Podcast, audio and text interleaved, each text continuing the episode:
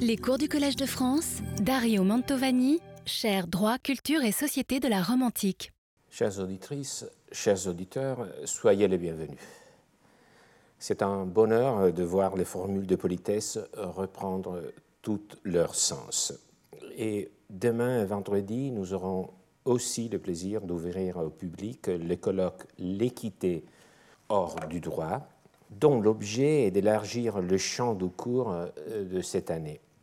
L'équité juridique s'est diffusée dans plusieurs disciplines modernes. Demain et vendredi, nous entendrons des spécialistes de santé publique, d'économie, de sociologie, de philosophie pour nous décrire quel est le rôle et la signification d'équité dans leur propre domaine, jusqu'à se demander si les algorithmes sont équitables.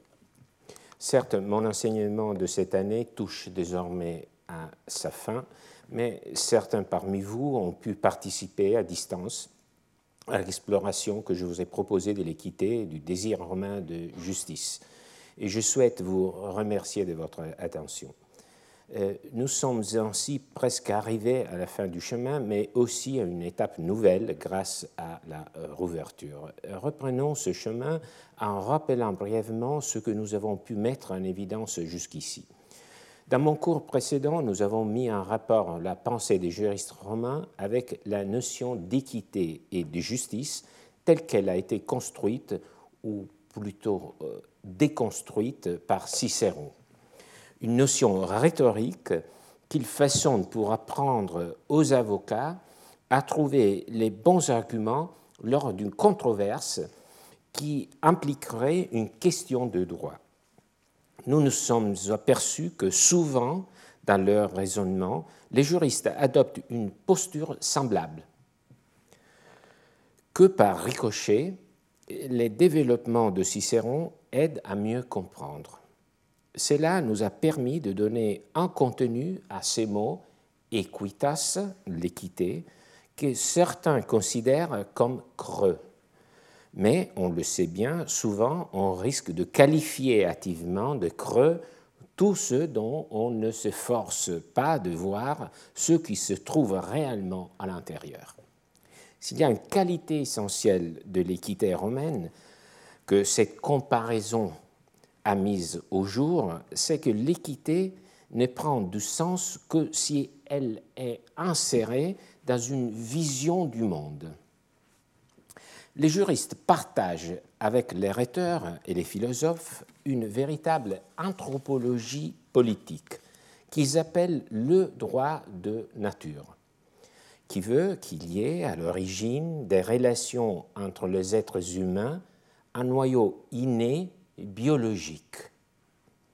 La société, en tant que communauté d'intérêt, dit Cicéron, suivi par les juristes, naît avec la tendresse des pères pour leurs enfants, se développe dans les liens du mariage et de la progéniture, puis coule insensiblement au dehors, s'étend aux parents par le sang, aux parents par alliance, aux amis, aux relations de voisinage, grandit avec le titre citoyen, se repent sur les nations alliées et attachées à la nôtre, enfin est consommé par l'union de tout le genre humain.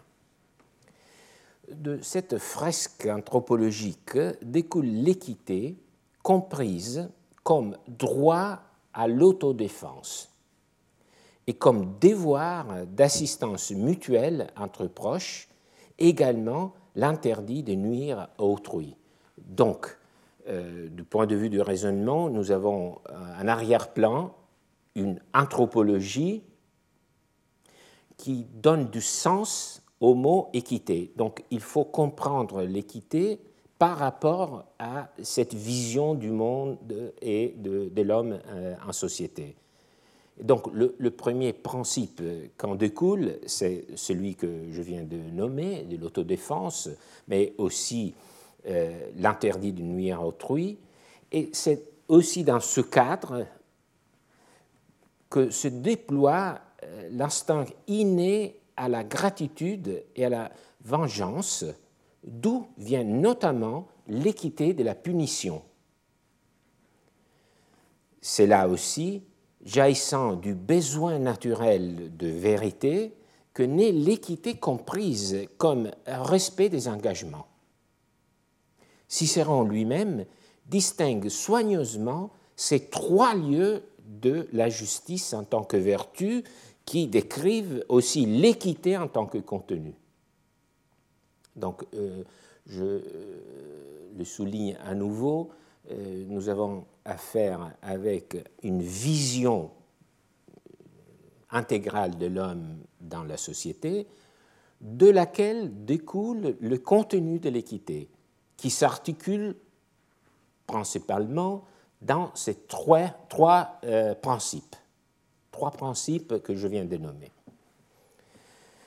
C'est bien sûr une vision idéale à laquelle néanmoins les juristes se rallient par l'entremise d'Ulpien.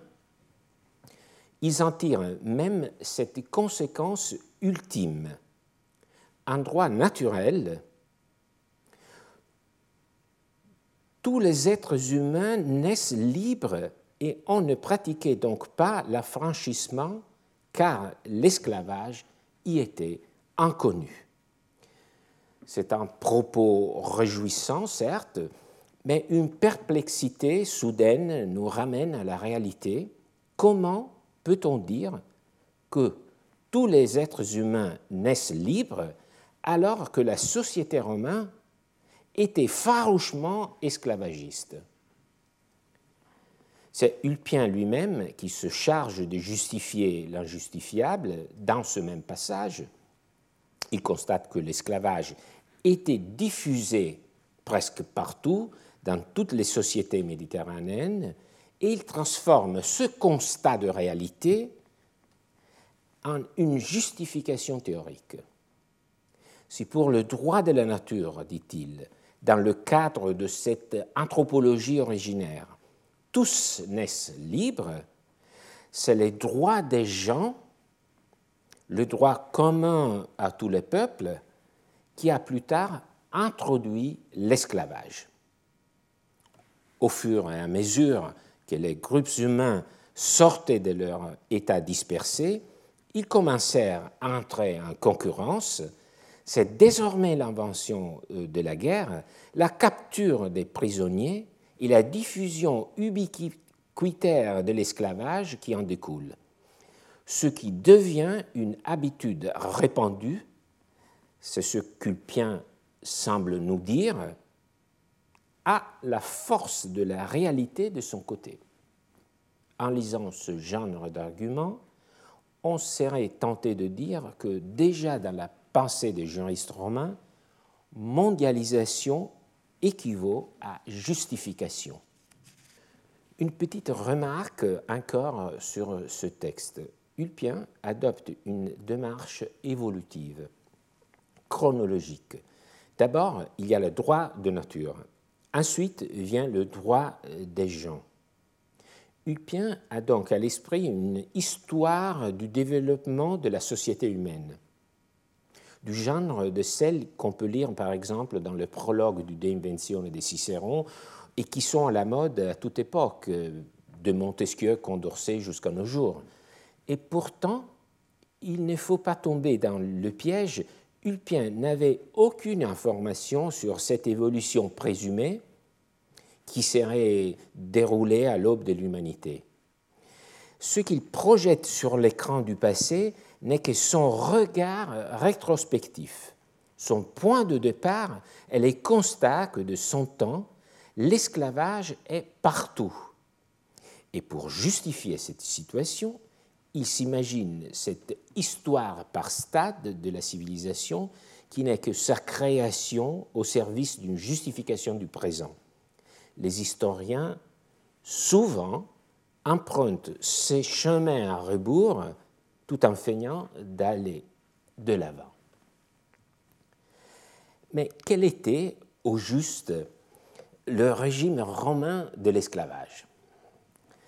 Tout simplement, le droit romain conçoit le pouvoir sur les esclaves comme un véritable droit de propriété. ce qui permet de les exploiter, de les échanger et d'en calculer la valeur économique avec une redoutable efficacité. Les droits accordés aux propriétaires, justement parce qu'il était le propriétaire, un pouvoir de châtiment de l'esclave qui pouvait arriver jusqu'à sa mise à mort. Mais la précision aseptique des catégories juridiques ne pouvait étouffer les côtés humains de la relation, apaiser les conflits brutals entre celui qui commande et celui qui obéit. C'est de l'équité à l'épreuve de la brutalité, de la justice qui cherche à s'effrayer un chemin à travers la douleur, dont il sera souvent question aujourd'hui. Ce n'est pas seulement par la brutalité que les relations prennent forme c'était surtout dans les quotidiens des rapports que se jouait la possibilité d'une coexistence. Les textes du digeste nous offrent l'aperçu d'un monde où les esclaves n'étaient pas seulement l'objet de vente et d'achat, dont la destinée serait égale à celle de toute autre chose, animée, inanimée, on les voit participer également aux échanges aux négociations. Une petite dotation patrimoniale qui leur est accordée parfois par les propriétaires, le peculium, peut devenir un capital à faire fructifier.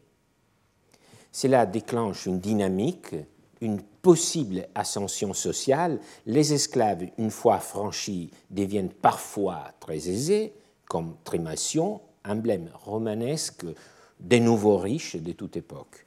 Et d'ailleurs, grâce à son affranchissement, on peut bien dire que Trimation était né à nouveau en tant qu'homme libre.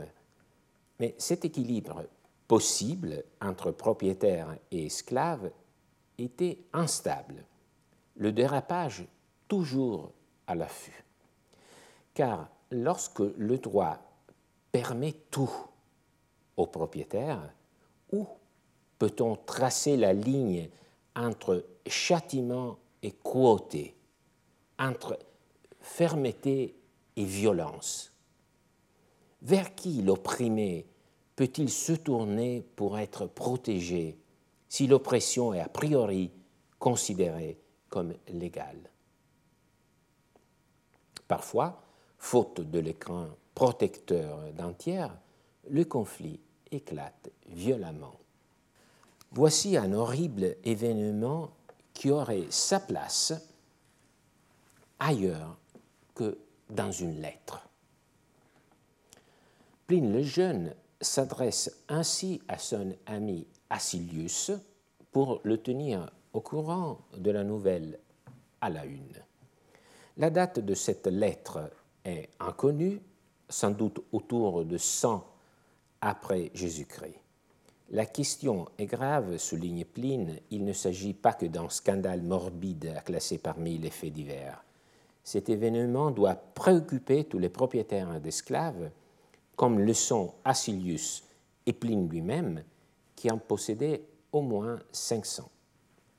500 hommes à son service, en son pouvoir, mais lui-même à leur merci on comprend tout de suite son inquiétude. Écoutons son récit. Darcius Macedo, un ancien prêteur, a été la victime de ses esclaves. C'était d'ailleurs un maître hautain et cruel qui se souvenait trop peu, ou plutôt trop, que son père avait été esclave. Oui, la victime Macedo est l'un des rarissimes sénateurs dont on sait qu'il était le fils d'un affranchi, donc d'un ancien esclave. Une ascension qui semble l'avoir enivré d'arrogance. Il était au bain dans sa villa de Formi, lavabatur in villa formiana. Soudain, ses esclaves l'entourent, l'un lui saute à la gorge, l'autre le frappe au visage. Un autre lui donne des coups à la poitrine, au ventre et même, j'ai rugi de le dire, aux parties nobles. Le croyant inanimé, il le jette sur le pavement brûlant pour vérifier s'il vivait encore. Mais lui, réellement inconscient ou feignant de l'être, leur laissa croire qu'il était bien mort en restant étendu, sans bouger.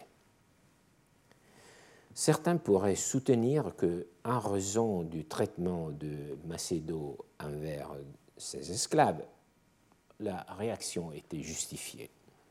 Pline, cependant, indique clairement que la cruauté n'était pas une justification acceptable pour le meurtre. Pline invite presque son ami Acilius, le destinataire de sa lettre, à souffrir avec la victime. Recréer cette scène brutale est le moyen le plus efficace de faire saisir ce drame au lecteur et aussi de lui transmettre l'indignation de Pline. Alors seulement on l'emporte. On emporte le maître Macédo, comme si la chaleur avait provoqué son évanouissement. Ses esclaves plus fidèles le recueillent, tandis que ses concubines accourent avec hurlements et tumulte. Réveillé par les cris et ranimé par la fraîcheur de l'endroit, il soulève les paupières, fait des mouvements et manifeste, désormais il n'y avait plus de risque, qu'il est vivant. Les esclaves prennent la fuite. On en a repris une grande partie et les autres sont recherchés. Quant à l'Arcius Macédo, maintenu péniblement en vie quelques jours, il mourut non sans la consolation de la vengeance. De son vivant, il fut vengé comme d'habitude on l'est après sa mort. Voyez à quel péril, c'est la conclusion de Pline dans sa lettre, à quel affront, à quels outrages nous sommes exposés, et il n'y a pas lieu de se croire en sûreté parce qu'on a été indulgent et modéré, car ce n'est point par raison, mais par folie criminelle les esclaves égorgent leurs maîtres. L'entrée en scène des esclaves plus fidèles et des concubines, les pluriels est choisi avec soin par Pline, il fait allusion à des mœurs polyamoureux, ne suffit pas à sauver la vie des Macédos. En les qualifiant de plus fidèles, fideliores, Pline nous invite à nous demander plus fidèles par rapport à qui? Assurément, plus loyaux de ceux qui ont battu leur maître, certes, mais avec le comparatif, Pline suggère que même ces esclaves ne sont pas complètement fiables. Après tout, pas un seul esclave de la maison n'a empêché le coup d'où aussi le sort collectif qui, sans doute, frappa tous ces esclaves, la mort sous la torture. Revenons à la phrase qui achève le récit. Macédo mourut non sans la consolation de la vengeance. De son vivant, il fut vengé comme d'habitude on l'est après sa mort. La peine de mort, nous dit cette phrase, n'est pas seulement un acte de punition, cela tient aussi de la vengeance. Cette idée, je la trouve très bien euh, représentée par euh, ce tableau euh, peint par Géricault d'après un tableau de Proudhon, l'originel daté de 1808. Euh, on voit très bien le crime représenté par un homme d'âge mûr tenant un poignard, une bourse qui se retourne dans la fuite. La victime, on la reconnaît, un jeune homme allongé nu sur le sol, qui donne une impression de fragilité, peut-être aussi d'innocence mais nous voyons dans les deux femmes euh, vraiment le, rapport entre la vengeance et la justice. La justice, à l'aspect serein, tient une balance repliée signifiant que l'affaire est jugée. Et brandit, bien entendu, le glaive pour frapper les personnages à pied. par opposition, le cheveu flottant, la bouche de la vengeance divine qui s'apprête à saisir le coupable, traduisent une forte colère. Donc il y a le côté émotif euh, représenté par la vengeance et les côtés les plus rationnels, euh, j'ose dire plus collectifs de la justice. Donc il y a le, les côtés individuels, les côtés collectifs, les côtés émotifs, les côtés rationnels. Les deux euh, vont ensemble, mais il s'agit de deux composantes dont on, peut faire le, tri du point de vue euh, conceptuel, c'est très important. Et comme toujours, les artistes arrivent à donner des définitions bien plus marquantes que euh, tout savant.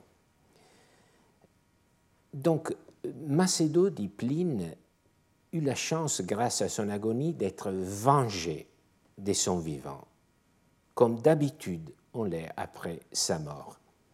Mais quelle est cette habitude à laquelle Pline se réfère? Un sénatus consulte nommé Silanianum, d'après le magistrat Silanus, son promoteur, demandait au prêteur que lorsqu'un citoyen romain, homme ou femme, avait été assassiné, son testament ne devait pas être ouvert jusqu'à ce qu'une enquête, question, sur le décès ait été terminée. Cette enquête, entre autres, consistait à mettre à la torture tous les esclaves se trouvant sous le même toit leur maître décédé de mort violente. Torture signifie mort par supplice. Et tous les esclaves se trouvant sous le même toit, ce sont les mots du Senatus Consulte, signifie qu'ils étaient soumis au supplice non pas en tant qu'assassins, pour une responsabilité directe, mais avant tout pour qu'ils donnent des indices sur euh, les vrais coupables et, en tout cas, pour ne pas avoir empêché l'assassinat de leur maître, tout en étant sous le même toit, donc à portée d'huile et de voix. Cela veut dire que les esclaves doivent garder toujours leur sens éveillé, étant transformés en une sorte de garde du corps du maître jour et nuit au prix de leur vie. C'est le cadre brossé par euh, ce juriste modestin dont nous lisons le texte. Lorsque le maître est victime d'une tentative d'homicide, ses esclaves doivent lui porter secours, soit avec des armes, soit de leurs mains, soit en jetant des cris, soit enfin en mettant leur corps entre le cou de leur maître. Celui qui, pouvant porter doux secours, ne l'aura pas fait, sera justement condamné au dernier supplice. Ce n'est pas le moment pour faire une analyse littéraire de ce texte, bien différent par rapport à la lettre de Pline et au texte de Tacite que nous allons lire dans quelques instants. Hum, c'est un texte très euh, très précis, euh, très bref, euh, d'une brièveté exquise parce qu'il il y a tout, tous les détails, il y a aussi une sorte de typologie de la défense qu'on demande aux esclaves et il y a l'action et les conséquences. Donc c'est une prose très différente, mais dont la beauté n'est pas moindre par rapport à celle des textes plus développés. Pour revenir euh, à la logique du Senatus Consulte silanien, ce lien à double fil qui enchaîne la vie de l'esclave à la sécurité du maître arrive au paradoxe dont Tupien se fait le porte-parole.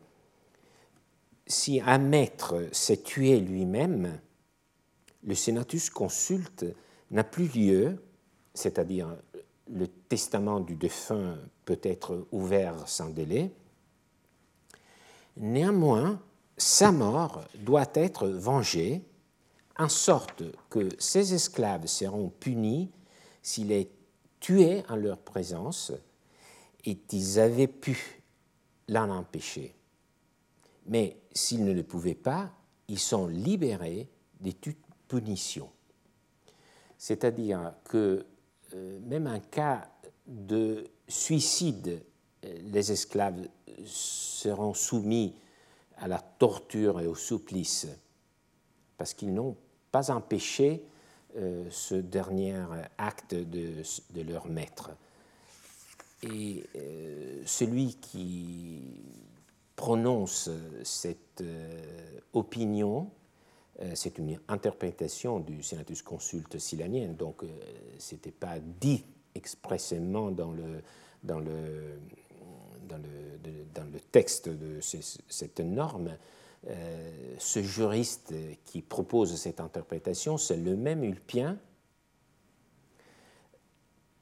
qui avait déclaré, vous vous en souvenez, que tous les êtres humains naissent libres par nature. Donc vous voyez euh, euh, comment ce propos d'Ulpien peut être neutralisé dans,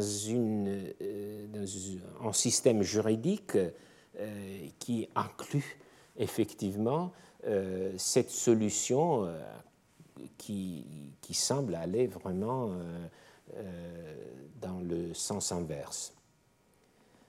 Revenons au texte sa mort doit être vengée, dit Ulpien, et encore une fois, il y a ce mot, la vengeance, qui euh, consiste, qui, représente un fil qui nous accompagne à travers euh, ce texte. Donc, euh, donc il faut y voir quelque chose qui a vraiment un poids dans cette construction. Nous allons le découvrir.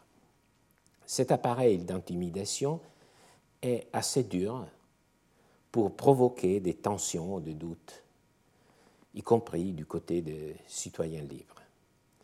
Il nous en est parvenu un témoignage extraordinaire sous la forme d'un débat du Sénat romain rapporté par Tacite qui s'est déroulé en 61 après Jésus-Christ. Témoignage extraordinaire pour le conflit déchirant entre justice morale et politique qui nous fait entrevoir et pour le fait que le protagoniste de ce débat est bien un juriste, le plus grand sans doute de son temps, Caius Cassius Longinus, qui était le chef de file dans de, grands courants intellectuels qui partageaient les juristes, c'est-à-dire le courant fondé par son maître Sabinus, qui sera ensuite appelé en son honneur école des Cassius. L'autre courant s'appelait l'école euh, de Procolus. Quelques mots sur ce personnage, sur Caius Cassius Longinus. Il était en quelque sorte la synthèse parfaite de sa double histoire familiale, du côté paternel et du côté maternel. La retracée nous montre ce qu'est une société aristocratique. Observons-le du côté paternel. Son nom gentilis, Cassius, ne ment pas. Il descendait de Cassius, l'un des assassins de Jules César. Notre personnage aussi, dans son activité politique, fut impliqué dans une tentative d'assassinat de Néron qui lui coûta l'exil. Donc, un esprit républicain intransigeant. Si nous observons Cassius maintenant du côté maternel, c'est plutôt l'héritage intellectuel qui se dessine. Sa mère était la fille d'un grand juriste de l'époque d'Auguste, Quintus Elius Tuberon, au caractère lui aussi stoïquement intransigeant, sa grand-mère Sulpicia était en revanche une poétesse, donc une intellectuelle, elle-même fille d'un autre juriste, Servius Sulpicius Rufus, celui que Cicéron considère comme le meilleur de son temps. Cassius est le produit d'élite de cette double filiation, la politique et le savoir, lui revient comme un patrimoine familial. Mais il faut aussi garder à l'esprit qu'il a épousé Iunia Lepida, descendante de la même famille de Caius Iulius Silanus, c'est-à-dire le promoteur du Senatus Consulte silanien. Cela deviendra plus clair. Un jour de l'année 61, sous Néron, Cassius participe avec ses pairs à un débat au Sénat. Un fait divers à l'ordre du jour, la foule émue entoure l'édifice. C'est Tacite qui nous en parle dans ses annales, qu'il écrit sans doute à partir de 114 après Jésus-Christ, donc à peu près un demi-siècle après les faits. Quand Tacite met un mot son récit, en revanche, seulement quelques années s'étaient écoulées depuis la lettre de Pline concernant l'assassinat de Larcius Macedo que nous venons de lire. Tacite connaissait très bien Pline. Rappelons-nous que Tacite est le destinataire de la célèbre lettre dans laquelle Pline décrit l'éruption du Vésuve, la fin de Pompéi et la mort de son oncle Pline l'Ancien. Tacite avait donc bien à l'esprit la lettre de Pline sur l'assassinat de Macédo par, par ses esclaves. Et nous devons aussi la garder en mémoire et la considérer un peu comme les sous-textes du récit de Tacite. Tacite est un historien et l'événement qu'il raconte s'est effectivement passé comme il l'a décrit, mais c'était aussi un écrivain, comme tout bon historien, un rhéteur, donc il a ajouté quelques touches de couleur au tableau. Voilà les faits. L'affaire à l'ordre du jour du Sénat en 61, comme Tacite les résume, les, introduit. Le préfet de la ville de Rome, Pédianus Secundus, fut tué par un de ses esclaves, soit qu'il eut refusé de la franchir après avoir convenu du prix de sa liberté, soit que l'esclave, jaloux de ses droits sur un amant qu'ils avaient en commun, ne put souffrir d'avoir son maître pour rival. Quoi qu'il en soit, comme d'après un ancien usage, on devait mener au supplice tous les esclaves qui avaient demeuré sous le même toit, la plèbe s'ameuta pour la défense de tant d'innocents, allant jusqu'à la sédition. Dans le Sénat même, un parti répugné à cette excessive sévérité, tandis que la plupart ne voulaient aucun changement Parmi ces derniers, Caius Cassius, quand son tour de parler fut venu, prononça ce discours. Arrêtons-nous un instant avant de l'écouter. Le début ne pourrait être plus tacitin, bref et très informatif. La victime est le préfet de la ville chargé du maintien de l'ordre donc le chef de la police. L'effroi est compréhensible. En outre, des rumeurs circulent que l'assassinat aurait des mobiles qui jettent une lumière sordide sur la victime et qui pourraient presque arriver à justifier l'acte de l'esclave. L'esclave avait promis et même donné de l'argent au maître pour être affranchi. Et son maître n'aurait pas tenu son engagement, gardant l'argent sans le libérer. Ou bien tous deux auraient été rivaux en amour et leur amant aurait été lui aussi un esclave que l'assassin considérait en quelque sorte à lui.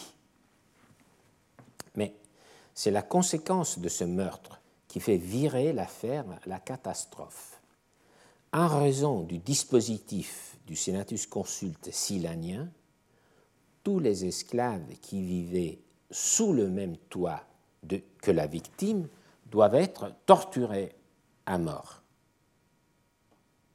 Or, ils sont 400. La foule est secouée, émue. Ce serait un carnage. Les couches sociales de Rome se dessinent les esclaves en arrière-plan, sans voix, en proie à la terreur, les sénateurs qui gouvernent, dont la voix en revanche arrive jusqu'à nous, grâce à Tacite, l'un des leurs. Entre les deux, une foule urbaine indistincte d'hommes libres, sans doute, mais auxquels peut-être se mêlent quelques esclaves aussi. Sous les yeux attentifs de l'opinion publique, les magistrats demandent aux sénateurs leurs avis. Faut-il procéder, appliquer le senatus consulte, torturer à mort 400 êtres humains Après quelques interventions, quand les convictions du départ semblent déjà un peu s'enfléchir et virer à la compassion, vient le tour de parole de Cassius. Tout se tourne vers lui pour l'écouter. Souvent, Père conscrite, j'ai vu soumettre à vos délibérations des demandes qui allaient contredire par des règlements nouveaux les principes et les lois de nos pères. Et je ne les ai pas combattus non que je doutasse qu'en toute chose la prévoyance des anciens n'eût été mieux inspirée que la nôtre, et que ce que l'on modifierait ne serait un changement pour le pire. Mais je craignais que trop d'attachement aux coutumes antiques ne fût attribué au désir d'exalter la science que je cultive. De plus, je ne voulais pas affaiblir par une opposition trop fréquente l'autorité que je peux avoir afin de la trouver entière au moment où la République aurait besoin de mes conseils. Nous ne savons pas, nous, nous ne savons pas si ce sont les mots exacts par lesquels Cassius a commencé son discours ou si Tacite y a ajouté son art. En tout cas, c'est le début parfait l'exorde par lequel un orateur rend attentif et bienveillant ses auditeurs. Mais l'écoute, Cassius ne l'obtient pas en feignant la modestie, comme le font souvent les orateurs. Rappelons-nous qu'il est. Qu'il est. Rappelons-nous qui il est. Comment le voyaient les autres sénateurs lorsqu'il prit la parole? Il a plus de 70 ans. C'est un ancien consul charge qu'il a gérée il y a 30 ans, c'est un homme politique de grande expérience, un républicain intransigeant. Il porte le nom du tyrannicide de l'assassin de César. Il est aussi le plus grand juriste de sa génération et son épouse descend de la même famille de l'auteur du Senatus Consulte silanien. Et c'est justement à la tradition qu'il fait référence pour définir sa posture. Le piédestal sur lequel il se hisse, ce sont les principes fondamentaux de l'État romain et aussi son métier de juriste. Mieux encore, l'idéologie des juristes, celle qui veut qu'ils soient les conservateurs de l'ordre établi. Et c'est presque inévitable à toute époque, parce que le droit n'est pas autre chose que la forme que hier donne à demain. Ce que Cassius met en avant, c'est son autorité, son auctoritas. Mais il sait bien que l'autorité est une force aussi puissante que fragile, qui s'accroît à chaque succès et qui se fondre au premier revers. Cassius en est conscient. Il dit qu'il a rarement pris la parole pour s'opposer à l'ère du temps parce qu'il n'a pas voulu dilapider son autorité et la retrouver intacte en cas d'urgence. Cela n'est fait qu'augmenter la sensation de danger extrême. Ce moment est venu, dit-il. Aujourd'hui, qu'un consulaire est assassiné dans ses foyers, par la trahison d'un esclave, trahison qu'aucun des autres n'a ni empêché ni dénoncé, quoique aucune attaque n'eût encore ébranlé les sénatus consultes qui le menaçaient tous du dernier supplice. C'est de la part de Cassius le récit sobre des faits, la partie du discours que la rhétorique qualifie techniquement de narratio. narration, récit. Et oui, car même s'il semble improvisé, impromptu, le discours de Cassius suit toutes les règles de la rhétorique, exorde, narration, et maintenant vient le thème sur lequel décider, décréter maintenant l'impunité. Un propos qui est à la fois le point à l'ordre du jour et un cri de défi. C'est de cela qu'il s'agit. Pour Cassius, n'est pas appliquer les senatus consultes serait décréter l'impunité. Ce que les autres considèrent comme de la clémence reviendrait à écarter l'application d'une norme en vigueur. Il en montre toutes les conséquences dévastatrices, selon lui. Qui de nous sera protégé par sa dignité alors que celle-ci n'a servi à rien pour le préfet de la ville? Qui trouvera la sécurité en de nombreux esclaves lorsque 400 n'ont pas sauvé Pédanius Voilà le chiffre obscène, 400. Mais vous voyez ce grand nombre qui était celui qui avait secoué la foule, est utilisé par Cassius comme contre-argument. C'est un facteur aggravant à ses yeux qui montre justement le danger constitué par les esclaves. À qui porteront secours des esclaves qui, même par crainte, ne détournent pas de nous le danger? Celui-ci est un argument à double tranchant, pour tout dire, euh, parce que Cassius semble admettre que la norme était en vigueur, mais elle n'a pas réussi non plus à empêcher l'assassinat de Pedanius Secundus.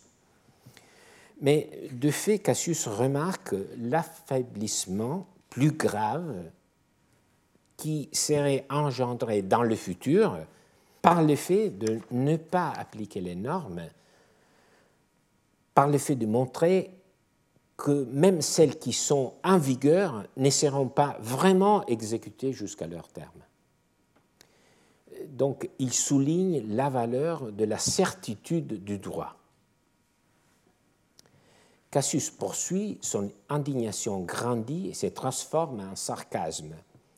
Dira-t-on ce que plusieurs n'ont pas rougi de feindre que le meurtrier avait des injures à venger? Apparemment, il avait hérité de son père l'argent de sa rançon, ou l'esclave qu'on lui enlevait était un bien de ses aïeux. Faisons plus, allons jusqu'à déclarer officiellement que ce maître a été assassiné à bon droit. Ici, Cassius euh, se moque euh, des bruits et de ceux qui les avait relayés presque comme une justification du meurtre. Il joue un grand juriste comme devant des élèves, rappelant le régime juridique de l'esclavage, comme si les sénateurs l'avaient oublié. Un esclave est propriété de son maître, donc nul contrat ne peut s'établir un droit entre lui et son maître. Un esclave n'a pas d'argent à lui. L'amant ne pouvait pas lui appartenir, un esclave ne reçoit pas d'héritage, bien plus. En tant qu'esclave, il n'a même pas de parents en droit dont il pourrait être l'héritier. Il est un homme sans parents, un être seulement juridique. Vous voyez, c'est l'effacement complet de la condition de droit de nature, celle qui dit que tout être humain n'est libre, celle qui veut le respect des engagements, et que personne ne peut s'enrichir aux dépens de l'autre, comme son maître l'aurait en revanche fait ici. Cassius efface les droits naturels. Ce qu'il voit n'est autre chose que le droit en vigueur. Il empoigne les catégories juridiques comme un poignard. Et il sait que les sénateurs y seront sensibles car c'est le régime qui leur permet de fonder leur emprise sur la main-d'œuvre des esclaves. Et il ne vous aura pas échappés que Cassius démonte ainsi toute prétention de vengeance de la part de l'esclave. Un esclave ne peut pas subir des injures à venger. À ce point, Cassius change l'objet de son discours. La question de décréter ou non l'impunité est mise de côté. Il demande en revanche aux sénateurs de discuter l'affaire comme si les senatus consultes silaniens n'avaient jamais été votés et comme s'ils venaient pour la première fois en discussion aujourd'hui, ce que nous pouvons nous aussi faire. Donc, il ne s'agit pas de considérer le cas d'espèce, l'application au meurtre de Pedanius Secundus et l'essor de ses 400 esclaves, mais de faire comme si les sénateurs devaient pour la première fois délibérer sur cette mesure. Qu'en pensons-nous? En faisant cette proposition factice, Cassius ne laisse pas passer l'occasion de remarquer que ce que les ancêtres ont déjà décidé est en tout cas indépassable. C'est un propos qui ne laissera d'étonner la plupart de nous qui sommes habitués à entendre louer l'état des réformes permanentes comme la meilleure façon de gouverner. Libet argumenta. Veut-on argumenter sur des questions résolues par de plus sages que nous? Eh bien, si nous avions à décider pour la première fois, croyez-vous qu'un esclave ait conçu le dessein d'assassiner son maître sans qu'il lui soit échappé quelques paroles menaçantes, sans qu'une seule indiscrétion ait trahi sa pensée? Admettons qu'il ait dissimulé son projet, qu'il ait préparé son arme sans que personne ne s'en aperçoive, pourra-t-il passer les gardes de nuit, ouvrir la chambre, y porter de la lumière, perpétrer les meurtres à l'insu de tout le monde? Mille indices toujours précèdent le crime. Donc, par cette série de questions rhétoriques, Cassius veut montrer qu'une norme comme celle du Senatus Consul silanien, qui prévoit la mise à mort collective, se base sur des fondements raisonnables il affirme que chacun des esclaves présents dans la maison de son maître effectivement a la possibilité de prévenir et d'empêcher un acte de violence. Donc si un meurtre se passe, chacun doit en payer les conséquences.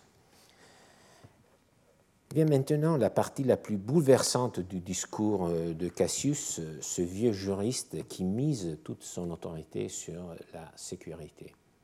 Si nos esclaves le révèlent, nous pourrons vivre seuls au milieu d'un grand nombre, sûrs de notre vie parmi des gens inquiets pour la leur, enfin entourés d'assassins, si nous devons périr, ce ne sera pas sans vengeance. Cet argument se laisse décomposer en deux mouvements. D'abord, Cassius souligne l'aspect de dissuasion de cette peine monstrueuse, mais il est immédiatement prêt à admettre que peut-être la dissuasion n'est pas le seul mobile. De fait, dans le cas de Pedanius Secundus, le risque d'être tous mis à mort n'a pas poussé les esclaves à empêcher le crime. Et voilà que Cassius dévoile la plaie sanglante de cette affaire. Il admet qu'au fond, même si ce dispositif répressif ne sert pas comme dissuasion, il sert à se venger. Enfin, entouré d'assassins, dit-il, si nous devons périr, ce ne sera pas sans vengeance. C'est à peu près ce que disait Pline dans sa lettre, Larcius Macedo, maintenu péniblement en vie pendant quelques jours, mourut non sans la consolation de la vengeance. De son vivant, il fut vengé, comme d'habitude, on l'est après sa mort. Pline écrivait vers 100 après Jésus-Christ donc une quarantaine d'années après les cas de Pedanius Secundus, il peut donc bien dire qu'il s'agit d'une habitude. Revenons à Cassius, son raisonnement s'accompagne d'un jugement sur les esclaves.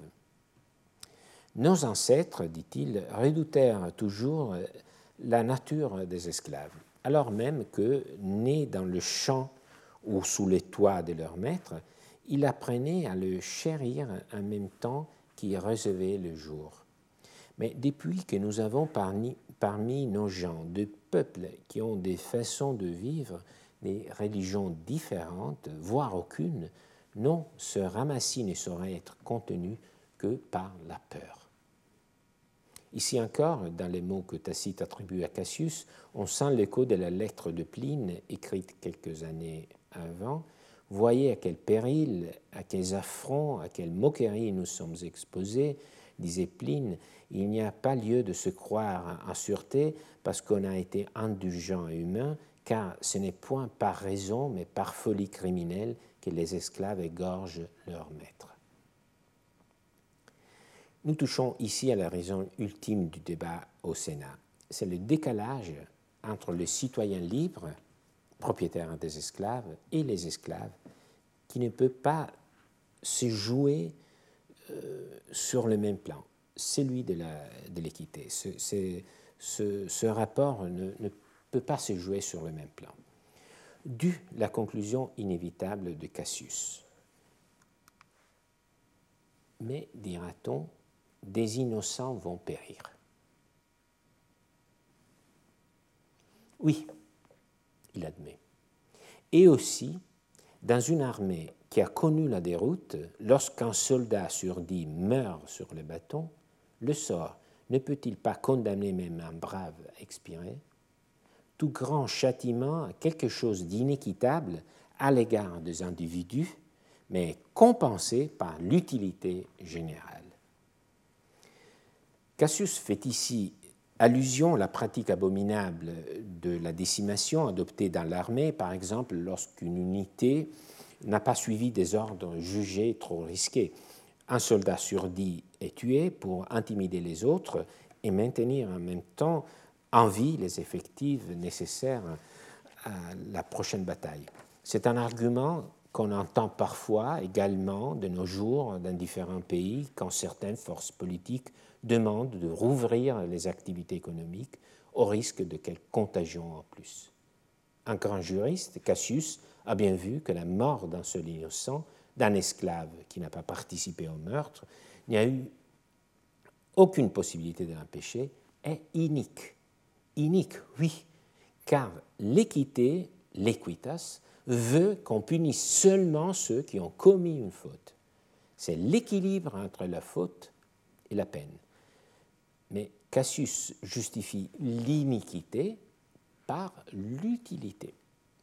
Le bien commun, dit-il, mérite que l'on sacrifie un peu l'équité. Le bien commun, l'utilité commune. Il y a une observation à faire. Au cœur de ces conflits, il n'y a pas seulement la vie des esclaves, mais aussi les intérêts économiques des héritiers ou légataires. Si tous les esclaves sont mis à mort, les héritiers, les légataires, perdront des biens de valeur. Ils ne recevront pas les esclaves en succession. C'est aussi au prix du sacrifice patrimonial des successeurs, au prix de l'iniquité qui les touche aussi, que l'intimidation collective sera renforcée on voit ici qu'effectivement Cassius, quand il évoque l'utilité commune, songe à l'ensemble de la société, mais il ne s'agit pas de la société irénique dessinée par Cicéron que nous avons évoquée au début de cette séance, qui arrive à inclure l'humanité tout entière. Il s'agit d'une société organisée bien plus réduite, donc une partie des êtres humains a été exclue. Au droit de nature succèdent les droits des gens, avec l'esclavage, et ensuite le droit de la cité avec les senatus consultes silaniens. Tout grand châtiment a quelque chose d'inéquitable à l'égard des individus. mais compensée par l'utilité générale. Ces mots prononcés, Cassius se tait. À cet avis de Cassius, que personne n'osa combattre individuellement, des voix confuses répondaient en plaignant le nombre, l'âge, le sexe de ces malheureux, et pour la plupart leur incontestable innocence. Le parti qui voulait le supplice prévaut cependant. Mais la multitude attroupée et qui s'armait déjà des pierres et des torches en empêchait l'exécution. Le prince Néron reprimanda le peuple par un édit et fit disposer des troupes tout le long du chemin par où les condamnés furent conduits à mort. C'est un tableau effroyant. La fin du débat ne pourrait être autre. Cassius l'emporte. Il a fait vibrer tous les cordes sensibles des sénateurs qui ont compris que le tenaille juridique leur assurait le contrôle sur la masse des esclaves. Et la façon dont Tacite décrit les réactions des autres est éclairante ce ne sont que des bribes de discours, l'évocation d'une miséricorde forcément décousue, brisée par la logique implacable des raisons exposées par Cassius.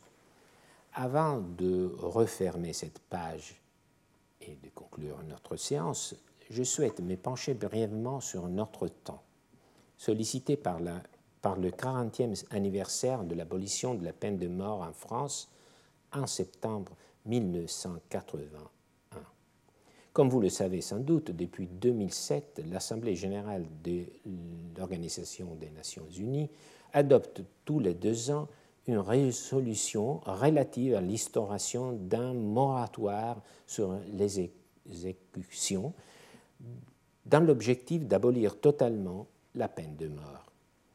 Cette résolution, qui n'est donc pas contraignante, mais qui exprime une orientation, reçoit des adhésions croissantes, bien que lentement. En 2007, la première fois qu'une résolution sur un moratoire pour les exécutions a été adoptée par l'Assemblée générale de l'Organisation des Nations Unies, 104 États seulement avaient voté pour. En 2020, ce furent 123 il est intéressant de noter les arguments. Donc, euh, j'étais frappé par les arguments que cette résolution emploie. Il s'agit d'arguments que nous trouvons aussi dans le discours de Cassius, mais bien sûr, ils sont présentés d'une façon opposée. L'Assemblée dit être convaincue qu'un moratoire sur l'application de la peine de mort contribue au respect de la dignité humaine.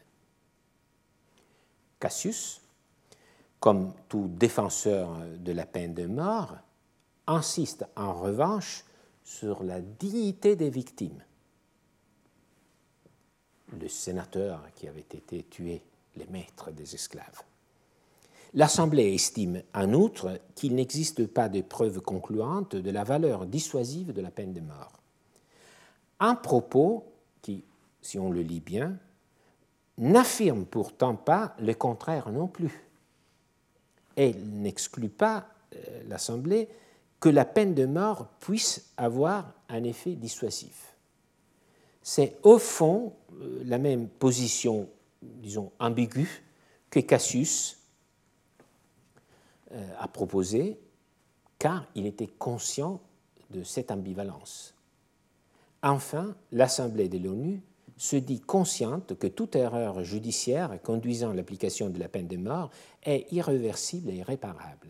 Un argument que Cassius aurait contré en disant que parfois il faut sacrifier l'équité et l'utilité commune.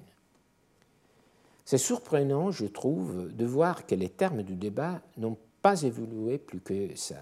Si tous les arguments sont apparemment réversibles, s'ils peuvent être contredits, que reste-t-il sur le plan du raisonnement? Quel élément peut faire pencher la balance d'un côté ou de l'autre? Rappelons-nous ce que disait Cassius et Pline. Enfin, entourés d'assassins, si nous devons périr, ne sera pas sans vengeance. Je pense que l'analyse du discours de Cassius de la lettre de Pline nous a montré que le seul argument qui reste au fond en faveur de la peine de mort, c'est la vengeance. C'est le désir de se venger qui fait pencher la balance. C'est une leçon qui sert à mettre au jour nos propres mobiles quand nous discutons de la peine de mort. Les Senatus consultes silanien nous a mis devant un cas limite où le droit se confronte à ses excès. Il a un ressort que les juristes romains maîtrisent entièrement la rhétorique judiciaire et délibérative, qu'ils expriment une attitude conservatrice, que la construction du droit naturel pour les Romains ne s'impose pas automatiquement au droit en vigueur, les droits naturels demeurent une boussole, un cadre de référence qui peut être écarté par les droits civils. Encore, cette analyse nous a montré que bien qu'il reste un arrière-plan, le droit naturel sert à faire comprendre ce qui serait équitable, ce qui serait équitable. Il demeure une sorte de contrôle exercé par voie intellectuelle sur les droits en vigueur. Donc le droit naturel garde sa fonction comme un arrière-plan qui peut engendrer, solliciter un contrôle sur les droits en vigueur par voie intellectuelle. Enfin, l'iniquité est parfois justifiée par l'argument de l'utilité commune et c'est quand on entend ce type d'argument qu'il faut être vigilant et surtout se demander si cette utilité est vraiment commune. Je vous remercie beaucoup de votre attention et je vous donne rendez-vous à la semaine prochaine pour euh, la leçon euh, de conclusion de cette année. Merci beaucoup. Retrouvez tous les contenus du Collège de France sur www.colège-2-france.fr.